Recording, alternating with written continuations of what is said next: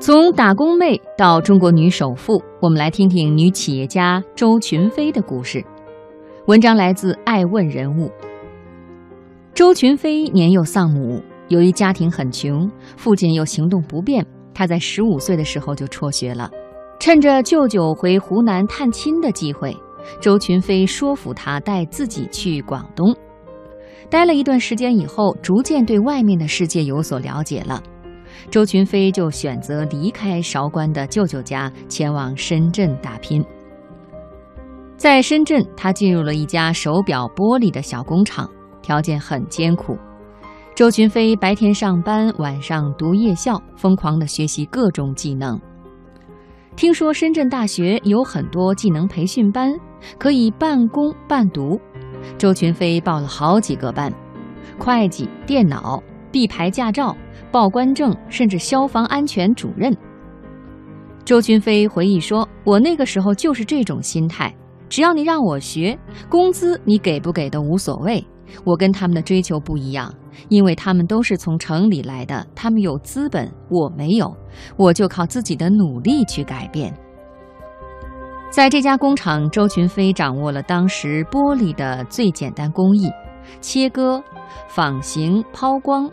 三个月之后，周群飞觉得在厂里学不到什么东西了，再做下去只是浪费了自己，于是给厂长写了一封辞职信。一九九三年，周群飞带着几个亲戚开始了创业之路，做的是老本行丝网印刷。最初的创业资本是他在打工时期开时装店的时候攒下的两万港元私房钱。他们在深圳黄田租了一套三室一厅的农民房，吃住工作都在里面。一块铝板加工切割之后，就可以组装成一个简单的工作台。在这创业的七年间，他们的主要业务就是帮客人在产品上印上他们要的图案，还有镀膜。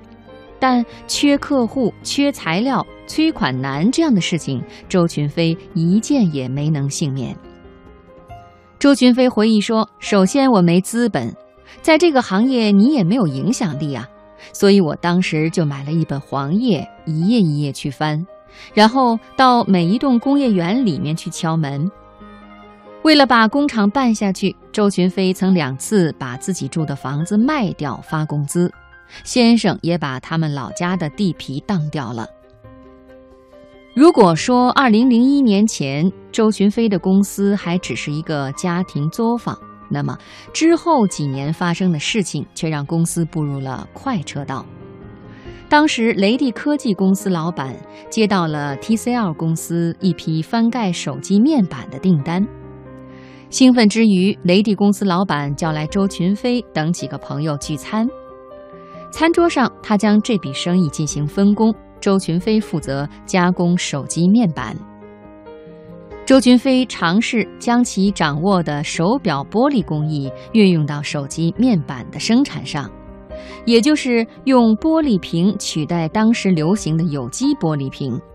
这在当时绝对是手吃螃蟹。结果非但没有被毒死，还收到了奇效。尝到甜头后，周群飞深感手机市场潜力巨大。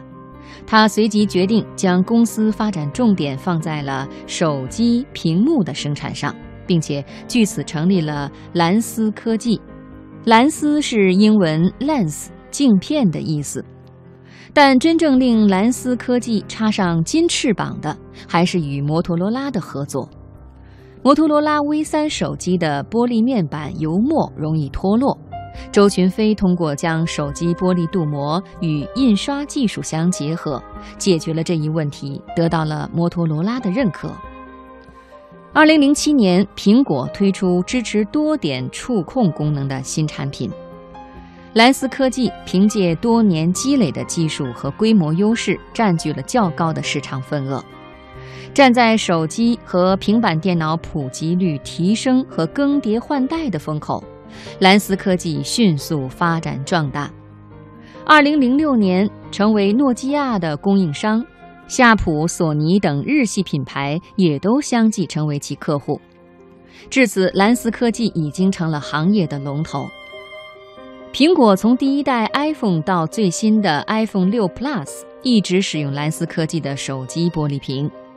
如此背景之下，二零一五年三月十八日，蓝思科技成功登陆资本市场，一举改写了创业板的历史。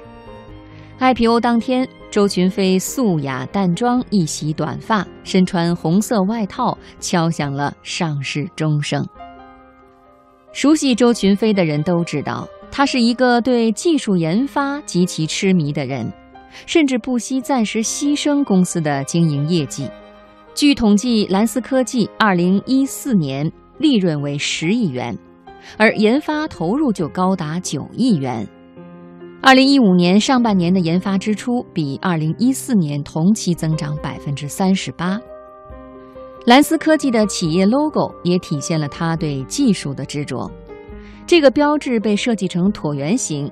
周群飞的解释是，当时钟表行业都是用手工或者半自动设备，可以做圆的产品，也可以做方的，唯独做不了椭圆。